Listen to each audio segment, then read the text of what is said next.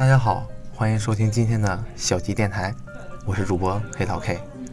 最近上火，啊，满嘴的口腔溃疡，所以说今天的节目听着如果不太舒服的话，也请多担待，可能会有大舌头浪叽的时候，嗯，也就啊，我会尽量快点好。嗯，我们今天啊来聊聊我们的日常通讯设备——手机。你的肾还好吗？手机成为当今人们日常生活中关注的重点，不仅是因为强大的通讯功能，更多的啊，其实在其他的功能。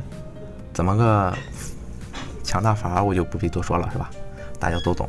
今天的重点啊，是才不久开始在中国售卖的 iPhone X。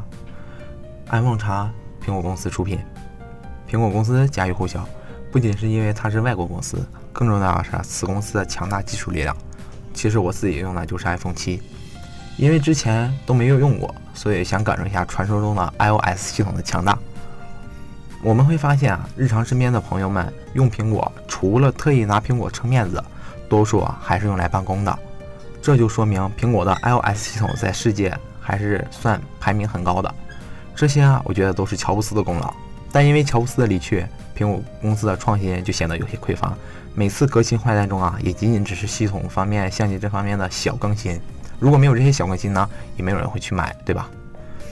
而多年的外形始终如一，这好，这确实让很多苹果用户都觉得，哎，我很无奈啊！为什么还是长这样？为什么还是长这样？为什么我的苹果四和苹果七长得一个样？哎，好生气哦！他们想要看到更棒的苹果，而这次苹果公司总算没让大家失望。全屏的设定掀起了全屏手机的一大浪潮，iPhone X 的横空出世让苹果用户和非苹果用户都眼前一亮。这么多年的老式外形终于变了，那么随之而来的就是一个很让人头疼的问题，因为 iPhone X 的创新外观设计、独具一格的系统更新、强大的硬件支持，还有果粉的疯狂，直接导致了 iPhone X 的价格空前的高，在中国市场的价格已经高到像咱们这种哎呀老百姓。不是很买得起，哎呀，望尘莫及，真的高啊！那怎么这么贵？我们回忆当年乔布斯发布的第一款 iPhone，影响力也还可以。那么库克如今的 iPhone X、iPhone X，是否可以再续写一个传奇？是否还有卖肾来买 iPhone X 的呢？大家静静的看着就好了。其实啊，在我看来，手机如今已经明显不再是老一辈人嘴里说那样打电话、发短信的通讯工具。手机也不像某些人说的是二十一世纪的鸦片。今天说到苹果了，我们就用苹果来举例。手机成了现代人工作生活中的必需工具，不仅是文字表格可以在手机上解决，就算是视频图片这样原来只能在电脑上完成的工作，也都可以在手机上简单的解决了。还有看实时新闻、工作通知。所以啊，我觉得不是现代人把手机当成鸦片，而是飞速发展的世界，让人们。需要更强大的手机去帮助他们更好的生活，哎，就是这样嘛。那么像 iPhone X 这样的手机，真的要来一个吗？哎，我我的认为啊，真的我的认为啊，当然不。